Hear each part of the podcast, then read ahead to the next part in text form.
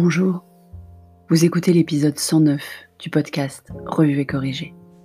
Cet épisode est tiré d'un billet du blog publié le 20 juin et s'intitule Deux semaines.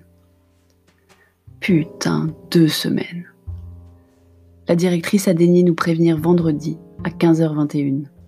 L'école ouvre normalement lundi. Nous voilà partis pour deux semaines de vie complètement normales donc, avec cher et tendre au boulot, loin, en début de semaine, et petit homme en classe. Enfin normal. Tout est relatif. Horaire décalé pour l'école De quelques minutes. Chaque classe a son propre créneau de 5 minutes le matin pour entrer et de 5 minutes le soir pour sortir. Enseignant de remplacement, puisque le maître ne revient pas. Et plus d'activités extrascolaires au regard de la dernière quinzaine avant les vacances, période sans activité normalement. Mais bon, c'est déjà ça. Sociabilisation, rythme, activité physique à la récré. Petit homme va se rappeler ce qu'est l'école, et c'est pas mal. Mamie le garde les mercredis et les samedis matins pour finir le programme, parce que je doute qu'un enseignant remplaçant se préoccupe de cette broutille et se lance dans le passé composé et les accords avec l'auxiliaire être pour les huit jours de classe qu'il reste. Nous, on va donc s'occuper plutôt de la préparation de l'année prochaine.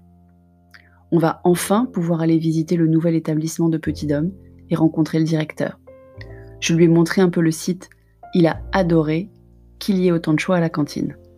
Il va falloir que je retravaille son sens des priorités.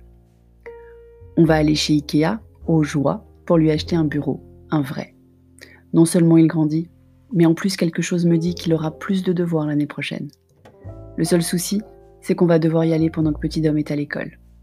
On a choisi sur le site pour qu'il ait son mot à dire quand même. Bien sûr, son choix n'est pas disponible. On a encore quelques jours avant d'y aller. On espère qu'ils vont réapprovisionner. On va donc réaménager sa chambre pour la deuxième fois en moins de trois mois. Faire et défaire, c'est toujours travailler, me répétait mon père. Il avait raison. Et c'est un temps sans écran, alors c'est toujours ça de gagner.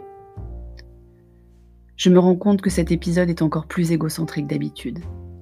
Sans doute parce que le monde extérieur ne m'inspire guère de pensées charitables ou à minima positives. Tout le monde râle toujours. Les médias mettent en avant les trains en retard. Et par train en retard, je veux parler d'une longue liste. Les clusters du virus partout, y compris en France. Les manifs antiracistes.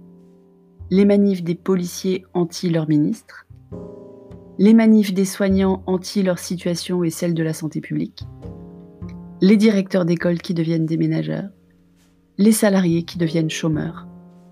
Les auto-entrepreneurs et autres intermittents de l'événementiel en particulier, qui n'arrivent plus à payer leur loyer et qui ne se nourrissent pas pour laisser à manger à leurs enfants. Les candidats aux municipales, qui préfèrent dire du mal du programme de leurs concurrents que parler du leur. Je continue comme ça Ou ça vous donne une idée? Alors nous, on continue de cultiver les petits bonheurs proches de soi, dont je parlais à l'épisode d'hier. La météo qui s'éclaircit, les fruits de saison qu'on trouve au marché, la finale en chanson de ce soir, les moments en famille qu'on continue d'essayer de préserver malgré une reprise de plus en plus proche de la vie d'avant. Et puis les vacances qui approchent. Quatre semaines. Putain, quatre semaines. Merci de m'avoir écouté. Si vous écoutez sur Apple, surtout laissez un commentaire avec vos 5 étoiles et sur toutes les plateformes de balado-diffusion, abonnez-vous et partagez. À bientôt.